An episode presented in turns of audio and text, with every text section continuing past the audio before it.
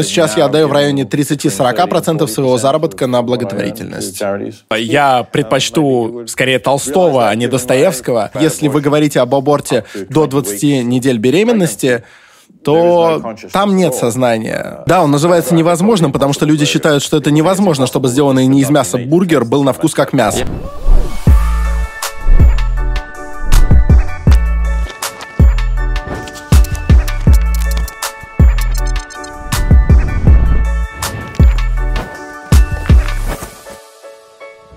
Салют, с вами Мастридер, и это передача для тех, кто любит книги, книжный чел. Сегодня у меня в гостях человек, которого называют самым влиятельным философом современности, Питер Сингер. Здравствуйте, Питер. А, привет, рад быть с вами. Вас множество раз называли одним из самых или даже самым влиятельным философом нашего времени. Как вы считаете, какую роль сегодня играет философия? Я думаю, философия должна помогать людям ясно мыслить, но она также должна помогать людям ясно думать о тех серьезных вопросах, с которыми мы сталкиваемся. Поэтому я не думаю, что она должна быть чисто академической для людей в университетах. Я думаю, в особенности нам следует обратиться к этическим вопросам, потому что этика всегда была важной частью философии. К тем этическим вопросам, которые встают перед нами в 21 веке в обществе, в котором мы живем, с нашими особыми проблемами. Какие самые важные? Ну, я думаю, что существование крайней бедности, ведь сотни миллионов людей не имеют возможности удовлетворить свои базовые потребности в мире, где также довольно распространено изобилие. Вот э, первая очень важная проблема. Я также длительное время интересовался тем, как мы обращаемся с животными. И хотя многие люди считают, что это не такая уж важная проблема, если принять во внимание, что 70 миллиардов животных разводят на убой ежегодно, если мы причиняем ненужное страдание этим животным, это большая проблема. И в-третьих, конечно, нельзя отрицать тот факт, что мы изменяем климат нашей планеты, и это огромная мировая проблема. Я думаю, мы обсудим все эти проблемы. Давайте начнем с первой. Глобальная бедность. Я хотел бы начать с обсуждения эффективного альтруизма. Я уверен, что это самый важный вопрос, которым мы сегодня можем поделиться со зрителями. В первую очередь, давайте начнем с краткого представления эффективного альтруизма. Не могли бы вы в двух словах объяснить, что это такое для тех, кто ничего об этом не знает? Ну как, эффективный альтруизм в первую очередь это альтруизм. И одной из наших целей должно быть в общем творить добро, делать мир лучше.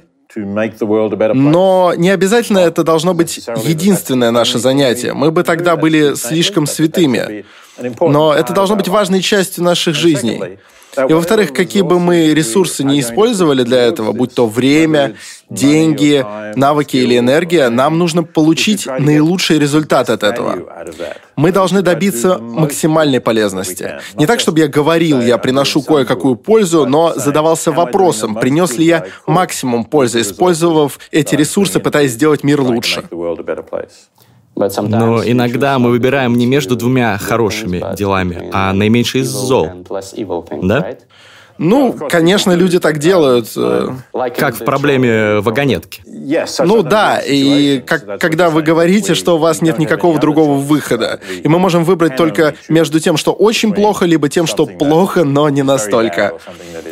А, к сожалению, к сожалению, мы можем попасть в такую ситуацию, и да, тогда нам следует выбирать наименьшее из зол.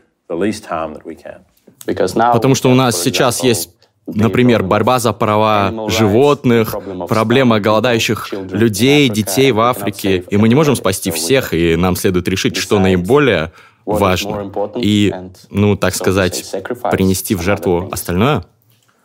Ну, мы, конечно, можем делать uh, все возможное, чтобы избежать конфликта между голодающими людьми в Африке и где бы то ни было, и интересами животных, так, чтобы никто не uh, страдал. И я думаю, что мы должны пытаться найти решения, uh, которые приведут к гармонии между интересами животных и людей, где бы то ни было. Но я согласен, что иногда это невозможно, и нам нужно решить, страдания скольких животных мы можем допустить, чтобы предотвратить страдания людей. А, я не согласен с той точкой зрения, что люди всегда должны иметь преимущество над животными. Я думаю, что это зависит от того, как много страданий мы собираемся нанести животным в сравнении с теми страданиями, которые могут претерпеть люди. Но как измерить это? Ну, это очень сложно измерить, но, понимаете, иногда мы можем делать приблизительные сравнения. Взять для примера большое количество животных, которые содержатся на фермах где они страдают на протяжении всей своей жизни, месяцы, недели, сколько они живут на этих фермах. А, просто для того, чтобы люди могли наслаждаться каким-то видом еды. Тогда как они могли бы питать себя другими видами еды, я думаю, что это очевидно, что животные страдают, чтобы люди могли иметь этот определенный вид еды. Если же люди были бы на грани голодной смерти, то, конечно, убийство и употребление животных в пищу в таком случае было бы ну, простительно.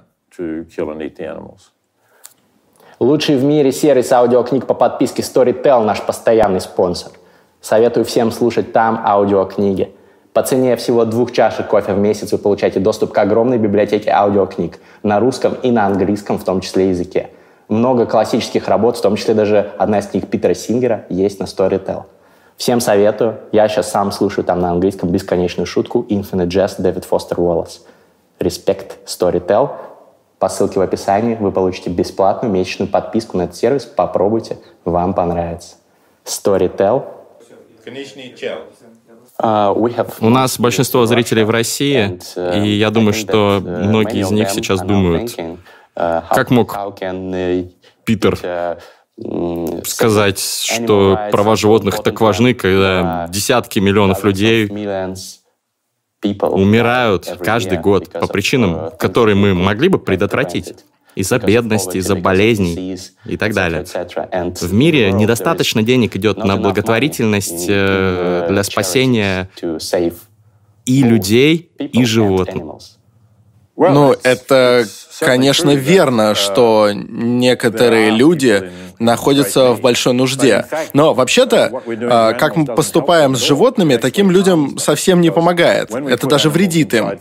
А, ведь когда мы помещаем животных на фермы, мы должны выращивать для них еду, ведь они не едят траву.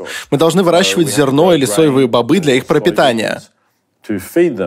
И в процессе жизни животных для сохранения тепла или нарост костей, которые мы в любом случае не едим, большая часть ценности той еды попросту теряется. На самом деле, в мире было бы значительно больше еды, если бы мы остановили хотя бы это интенсивное заключение животных на фермах.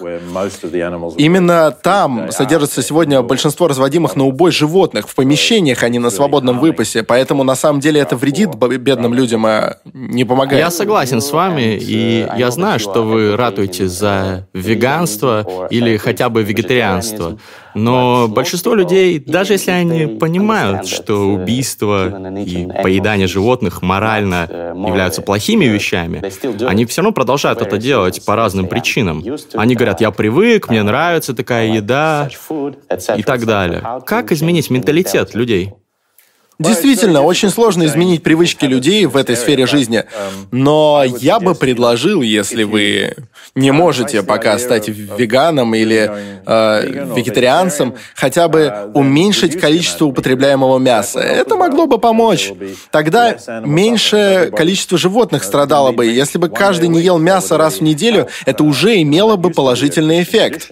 Знаете, ведь это было христианской традицией не есть мясо по пятницам. Так что даже если вы не делаете этого один раз в неделю, это шаг в правильном направлении. И если вы стараетесь избегать продуктов с ферм, вы ищете более органические продукты с ферм, где животные могут свободно гулять, это может быть дороже, но вы сможете есть этого меньше и относиться к этому как к особому лакомству время от времени. И вы можете не отказываться от мяса или молочных продуктов полностью, но вы можете быть здоровыми и чувствовать, что вносите свой вклад в уменьшение страданий животных животных. Uh, Считаете ли вы, что ситуация изменится, когда искусственное мясо станет более доступным? Думаю, да. Я думаю, что мы сможем увидеть радикальные изменения, как только мы научимся производить продукты, которые либо на самом деле являются мясом, потому что они создаются на клеточном уровне, из животных клеток, так что они на самом деле являются мясом, либо мы научимся производить похожие на мясо продукты из растений, что уже имеет место в довольно больших объемах. Например, американская сеть фастфудов Burger King уже продает растительный бургер um, plant-based burgers in uh, its Невозможный бургер. Да, он называется невозможным, потому что люди считают, что это невозможно, чтобы сделанный не из мяса бургер был на вкус как мясо. Я пробовал такой, он действительно вкусный. Да, я тоже пробовал. Я уже давно не ел бургеров из мяса, но должен сказать, что он напомнил мне, насколько я могу вспомнить, каков настоящий бургер на вкус. Как думаете, будущие поколения будут э, свысока смотреть на нас, э, поедающих мясо, массово убивающих животных, и говорить, что это были какие-то варварские времена? Да, я думаю, это в самом деле возможно. Это может занять какое-то время, но так же, как мы сейчас воспринимаем Римскую империю, игры, когда люди собирались в Колизее и смотрели, как львов выпускают против заключенных, что-то в этом духе, а, мы думаем об этом как о совершенном варварстве. Я думаю, наступит время, когда люди будут думать, как это возможно, что люди были настолько этично слепы, чтобы так обращаться с животными, как мы сейчас. Давайте вернемся к эффективному альтруизму. Если я правильно понимаю, эффективный альтруизм — это про то, чтобы спасать наибольшее количество людей. Ну, либо животных, либо кого-то еще, если это возможно. То есть, если вы можете спасти пять человек вместо одного, то лучше спасти пятерых. Возникает вопрос, как вообще можно принимать такие решения? В некоторых случаях, например, этот один человек — это Илон Маск. Ну, или кто-то, не знаю, кто мог бы спасти мир, изменить мир. И вы приносите его жизнь в жертву ради других людей, просто потому что их больше. Как принять так, такое решение? Как вообще это можно принимать такие решения про такие вещи, как человеческие жизни, которые являются высшей ценностью для многих людей? Ну, я думаю, когда философы обсуждают такие ситуации, надо ли спасать пять человек вместо одного, они предполагают, что они ничего не знают об этих людях. Поэтому, да, это возможно, что тот один какой-то великий человек, который однажды откроет лекарство от рака. Но вероятнее, что среди тех пяти будет великий человек, который найдет лекарство от рака. Ведь их пять, так что шанс в пять раз выше, если вы ничего не знаете. Что я хочу сказать, если вы ничего не знаете о людях, вы определенно должны спасти наибольшее число. А если знаете? Ну, если знаете, то это другие вычисления, конечно. И если вы узнаете, что те пятеро ужасные люди, делающие плохие вещи, и один хороший, или хотя бы никому не вредящий, то, вероятно, следует выбрать его. Ну, это смелое утверждение, многие бы с ним не согласились. Как можно вообще сравнивать человеческие жизни друг с другом? Вы можете посмотреть на то, как они влияют на окружающий мир. Вы можете знать, что кто-то злобный садист вредит другим или имеет судимости в связи с жестокими преступлениями, а другие стараются приносить пользу окружающему миру. И нам следует отдать предпочтение тем, кто поступает хорошо, если перед нами встает такой выбор. Окей. Um, У меня есть вопрос uh, по поводу эффективного альтруизма. Еще один. Я читал про uh, такой важный термин в эффективном альтруизме — благополучие будущих поколений. Uh, И многие эффективные альтруисты говорят, что мы должны вкладывать э, деньги в благотворительные организации, которые хотят предотвратить экзистенциальные риски, с которыми может столкнуться человечество. Например, риски, связанные с развитием искусственного интеллекта или риск ядерной войны и так далее. Насколько ценным вы считаете благоденствие будущих поколений и должны ли мы больше жертвовать денег вот на эти цели, а не на людей, которые живут сейчас? Да, среди эффективных альтруистов идут дискуссии на эти темы. Я думаю, это хорошо, эта дискуссия должна иметь место. Некоторые скажут, что нам следует более внимательно посмотреть на долгосрочное будущее и на риск того, что наш вид может исчезнуть. Думаю, это действительно трагедия, если нашему виду суждено вымереть. Но очевидно, что шансы того, что это произойдет, также довольно низкие. Так что нам надо принимать во внимание, каков расклад, и если мы можем помочь людям, находящимся в большой нужде, которые лишены медицинского обеспечения в некоторых частях света, и мы можем спасти их жизни, и мы имеем уверенность, что можем им помочь, то сложно выбрать между этой малой вероятностью того, что человечество может исчезнуть совсем, и можно попытаться с этим что-то сделать, и высокой вероятностью того, что мы можем помочь конкретным людям. Как это измерить? Ну, идеально, если вы знаете все факторы, вы решаете, скольким людям вы можете помочь в одном случае и скольким в другом. Но есть более сложный философский вопрос. Он заключается в том, что когда вы рассматриваете вопрос вымирания, думаете ли вы об утрате 7,5 миллиардов людей, живущих сейчас? Или вы думаете об утрате всех будущих поколений, которые еще не существуют и никогда не будут существовать, если люди исчезнут? Некоторые философы считают, что нужно ко всем относиться одинаково к тем, кто будет, и к тем, кто есть. Другие считают, нет, если кто-то никогда не будет существовать, из-за того, что наш род вымрет, мы ничего не потеряем. Нам нечего терять, ведь они не существуют. Это довольно сложный спор среди философов по всему миру. То есть это как аборт? Ну, в каком-то смысле это похоже, но люди, которые против абортов, они говорят, что это не совсем так, потому что речь идет об эмбрионе, о зародыше, который уже существует. Впрочем, я склонен согласиться с вами, потому что я считаю, что если вы говорите об аборте до 20 недель беременности, то там нет сознания. Так что я думаю, в этом смысле это примерно одно и то же. Уничтожена возможность существования, но не конкретное сознательное существо. Значит, э, если мы думаем, что есть э, риск, скажем, 1%, что человечество может быть уничтожено, и что все будущие поколения не родятся в итоге.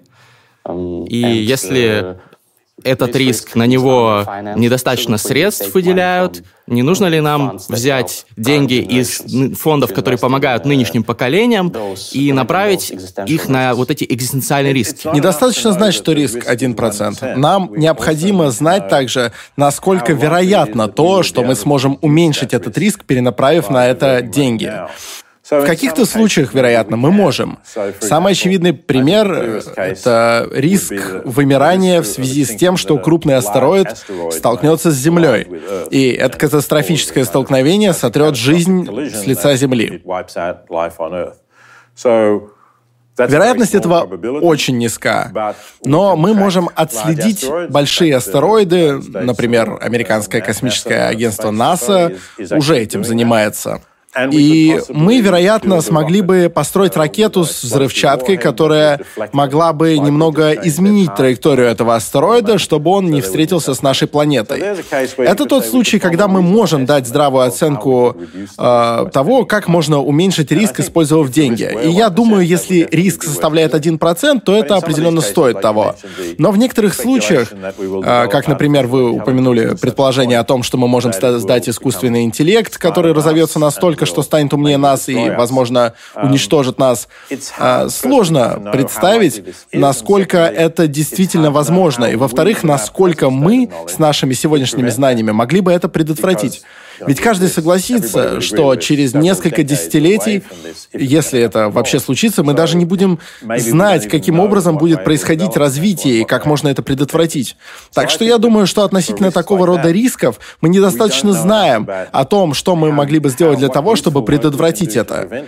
Чтобы перенаправить имеющиеся средства из благотворительных фондов, поддерживающих те сферы, где мы знаем, что делать. Так вы думаете, что нет смысла инвестировать в такие организации? Я думаю, что нет смысла по-крупному спонсировать такое, но я рад, что есть люди, которые думают об этом. Эльезер Ютковский, например. Ну да, да, да, да. Несколько людей думают об этом, и я думаю, что это хорошо, понимаете? Что кто-то хочет финансово поддерживать эту работу. Это прекрасно. Но я не думаю, что требуется крупномасштабное направление, там, миллиардов долларов на уменьшение рисков вымирания человечества. Есть сферы, где больше отдачи, больше предполагаемый результат. Эффективные альтруисты говорят о предполагаемом результате результате. Это результат, умноженный на вероятность того, что он будет достигнут. Так вот, есть области, где предполагаемый результат на сегодня выше.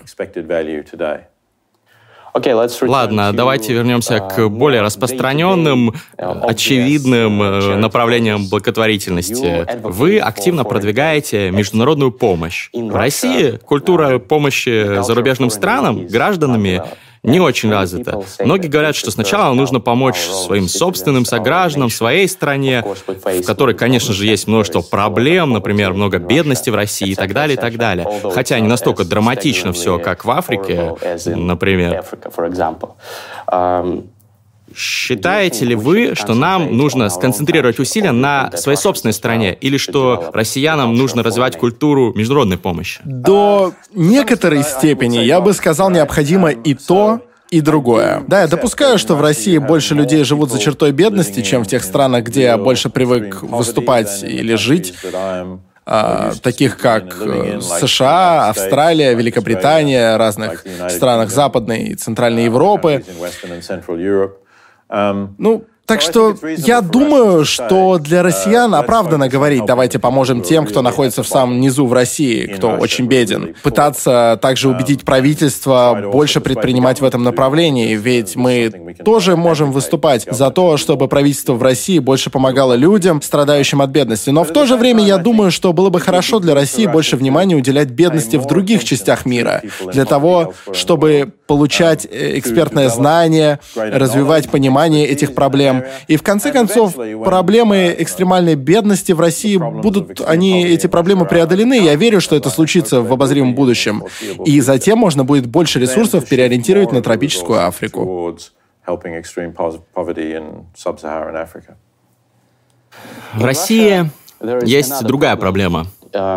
Есть такой стереотип, что благородно и правильно делать э, добрые вещи молча, без публичных э, объявлений, без хайпа.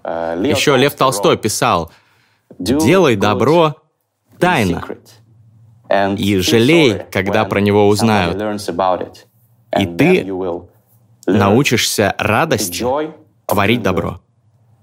Как преодолеть этот стереотип? Как сделать филантропию социальной нормой в России. Да, вы знаете, вы правы. Людям необходимо понять, что если вы держите в секрете филантропию, филантропию, я не знаю, как правильно по-русски, она не станет социальной нормой, потому что как мы знаем из психологических исследований, до определенной степени мы как овцы. Мы делаем то, что делают другие. Мы следуем за окружающими. И многие скажут сами себе, ну, я не знаю никого, кто жертвует значительную часть своих доходов на благотворительность, так почему я должен? Но если есть люди, которые делают это, рассказывают об этом публично а, и создают сообщество людей, которые этим занимаются, тогда, я думаю, и большему количеству людей проще присоединиться. Вот Почему в организации, которую я основал, жизнь, которую я могу спасти, вы можете сделать публичное обещание онлайн, то есть вы можете пообещать жертвовать какой-то процент своего дохода на благотворительность. И больше людей таким образом могут узнать об этом. Билл и Мелинда Гейтс были первыми. И это есть обещание для миллиардеров о том, что они пожертвуют половину своего состояния до своей смерти. Так что сейчас мы стараемся поощрять людей на то, чтобы они рассказывали о том, что они жертвуют на благотворительность. Пау! Что это?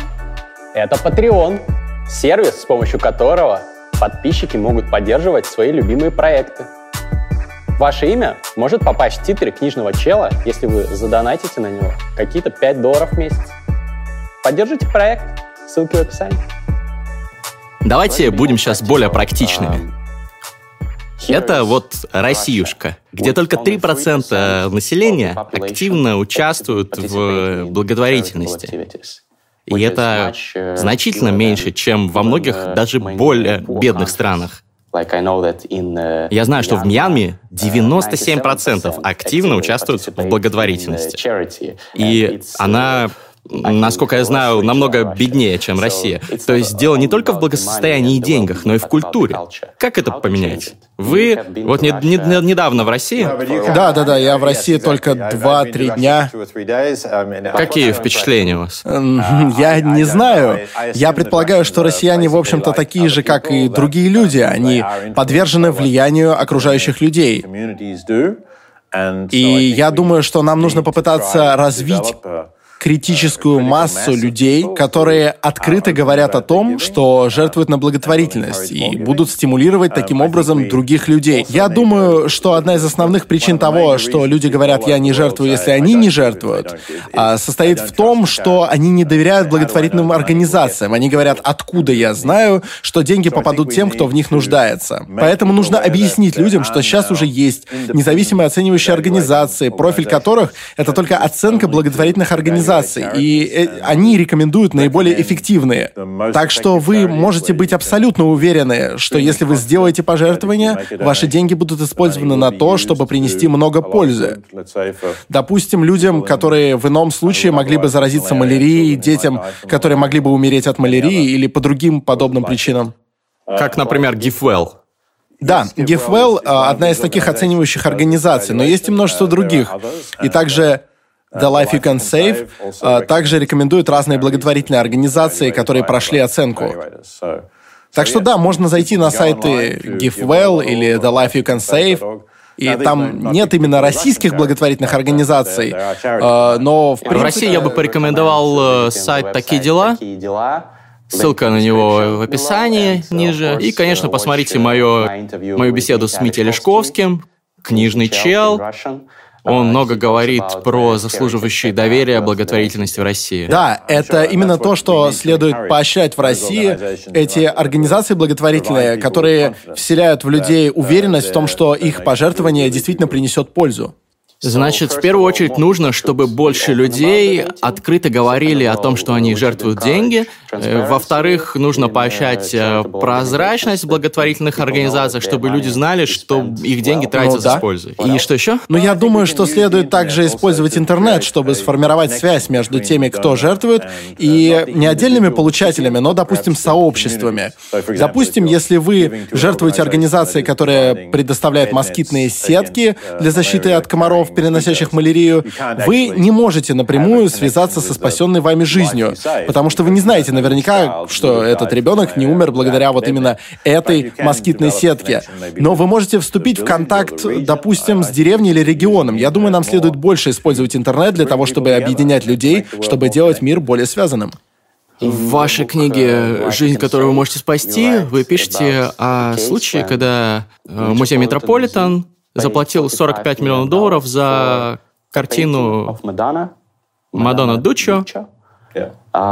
И вы говорите, какая жалость? Эти деньги можно было бы потратить на спасение многих сотен или даже тысяч людей. А, или на то, чтобы э, вылечить слепых, э, многих слепых, сделать зрячими снова. Но многие люди это бы парировали. Вы что, теперь не одобряете искусство? Ничего, что не помогает африканским детям? Не одобряете?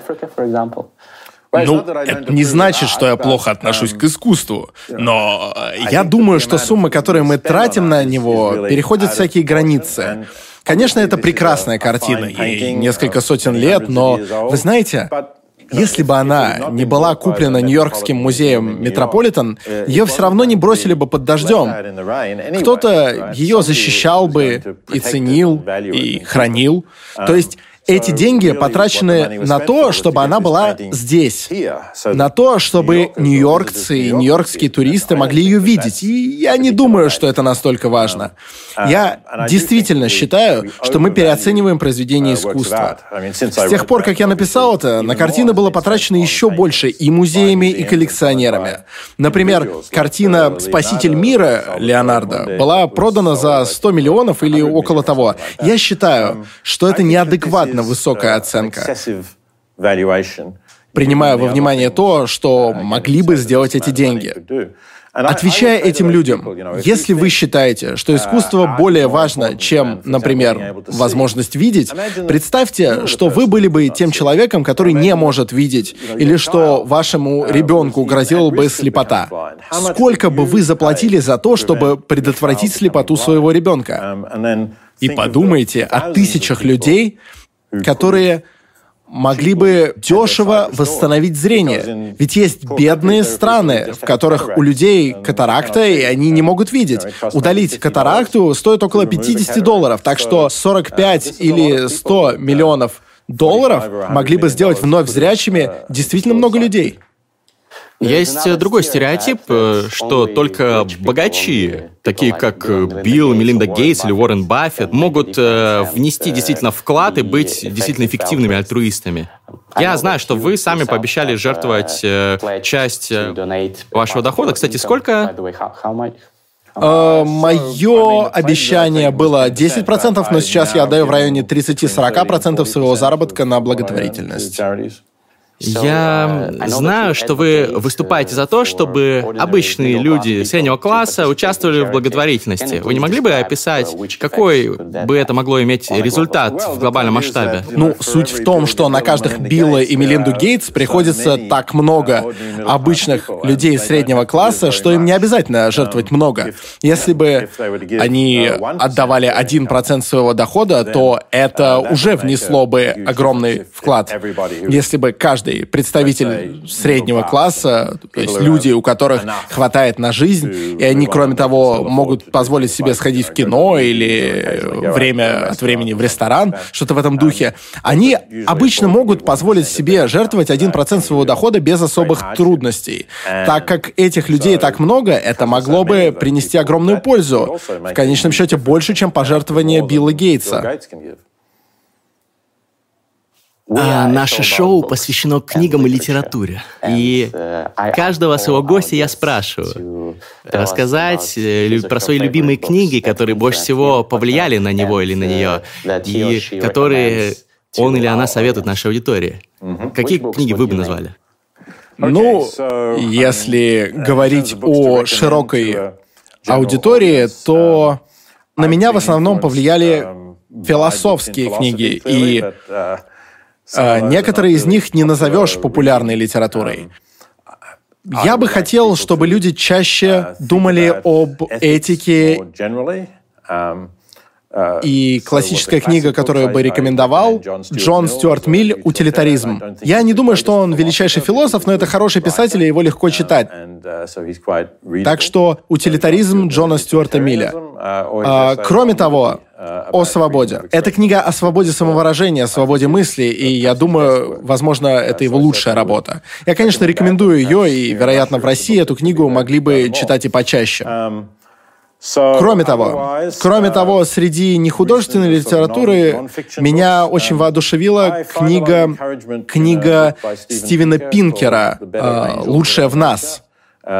Это настоящий антидот для мысли, что все становится только хуже. И Пинкер утверждает, нет, есть прогресс.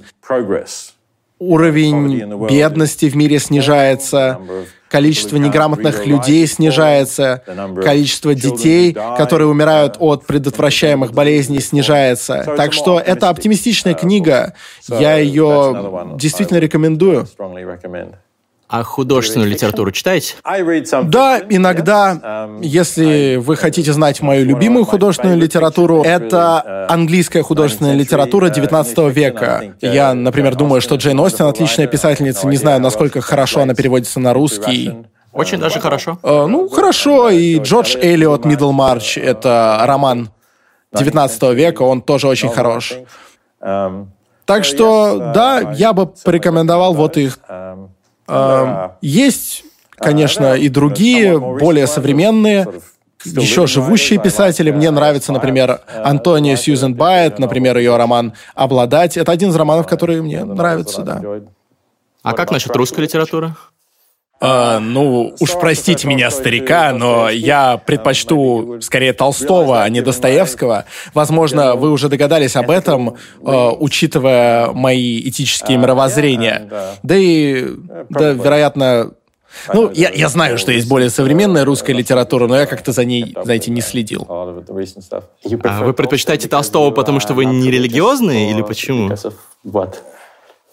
А, не только потому, что я не религиозен, но, в общем, также потому, что у Достоевского такой деонтологический подход. А, вот, вот таким он кажется. Вот этот известный вопрос в «Братьях Карамазовых», когда а, Иван спрашивает Алешу, что если бы ты мог создать идеальный мир, в котором все были бы счастливы, больше не было бы войн, пыток и насилия. Но для этого... Да-да-да, для этого надо было бы мучить плачущего ребенка. И я думаю, что ответ на этот вопрос если вы в самом деле представите эту ситуацию, такое не может произойти, да? Вам никак не добиться мира на Земле, мучая ребенка. Но если бы, э, если бы такое могло произойти, вам следовало бы мучить ребенка, да. Спасибо, мистер Сингер. Спасибо вам большое. Было действительно приятно поговорить.